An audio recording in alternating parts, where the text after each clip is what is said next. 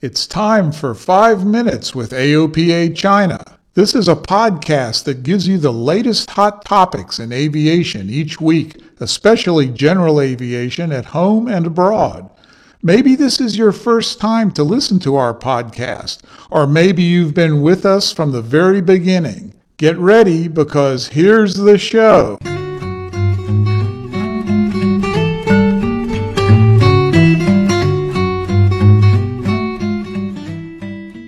Hello, everyone. Thanks for tuning in to 5 Minutes with AOPA China. I'm Claire. Hello, guys. I'm Nick. Today is not only just Friday, today is a special day. Yes, March 8th. It is International Women's Day. And the day is not country, group, or organization specific, but belongs to all groups collectively everywhere. Gloria Steinem, a world renowned feminist, journalist, and activist, once explained the story of women's struggle for equity belongs to no single feminist nor to any one organization, but to the collective efforts of all who care about human rights. International Women's Day IWD has been observed since the early last century, a time of great expansion and turbulence in the industrialized world that saw booming population growth and the rise of radical ideology. International Women's Day is all about unity, celebration, reflection, advocacy, and action, whatever that looks like globally at a local level. But one thing is for sure International Women's Day has been occurring for well over a century, and countries to grow from strength to strength. So, Nick, what could you tell us about women in aviation? I think the most familiar role to the general public would be flight attendants, who take care of the passengers during flight. They are also responsible for educating the passengers on flight safety measures and maintaining orders and efficiency in case of mid-flight emergencies. They are so much more than just a pretty face. Also, in recent years, more and more women are joining the flight crew as pilots. According to statistics of last year, there are altogether 713 female pilots working in flight decks for airlines in China. In addition to their role in commercial airlines, there are many women who are operating small aircraft.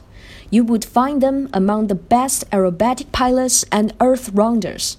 There is an international organization of women pilots called 99s, working to provide networking, mentoring, and flight scholarship opportunities to recreational and professional female pilots. The organization was founded 90 years ago by legendary aviation pioneer Amelia Earhart. She was the first woman to fly solo across Atlantic Ocean and the first person ever to fly solo from Hawaii to the US mainland. Really a true hero in aviation history. Or should I say, a true heroine in aviation history. As of 2018, there are 155 99 chapters across globe. Chinese chapter was founded in 2015, and we are very privileged to have Ada, the first chairman of the Chinese chapter here. Let's hear from her. It is wonderful. It's freedom.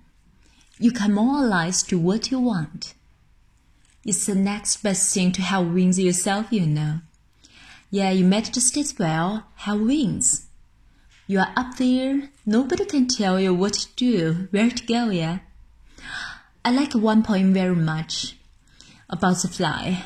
Amongst the clouds in the big blue sky, the only place true answers lie. Wow, I guess the feeling of freedom is a true privilege to all the pilots who share the experience in flying. Actually, there is a special group of girls who are not pilots or cabin attendants, but they experience flying more intimately than almost anyone else. They defy death with a series of breathtaking stunts on their wings at an altitude of thousands of feet. They often make performance in air shows. We call them wing walkers. Brave, fearless, intrepid, dauntless, these words could never be truer when you see them dancing in the sky.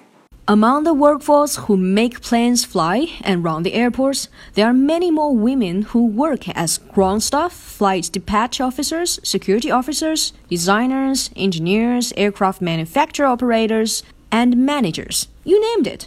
I remember meeting a veteran lady aircraft mechanic who made and fixed B 17 bombers during World War II in EAA a few years back. The aviation industry is the history made by all the brave, dedicated, and diligent women and men who strive to put humans in the sky and even in outer space. International Women's Day 2019 theme is Balance for Better. The future is exciting. Everyone has a part to play in building a gender balanced world. We celebrate today and we have to put it in the work every day, everywhere. That brings us to the end of today's 5 Minutes with AOPA China. You know where to find us WeChat, Facebook, Twitter, Himalaya, and Apple Podcast. Leave us any comments and messages. See you next week. We know women make good teachers. So instructor pilot are teachers.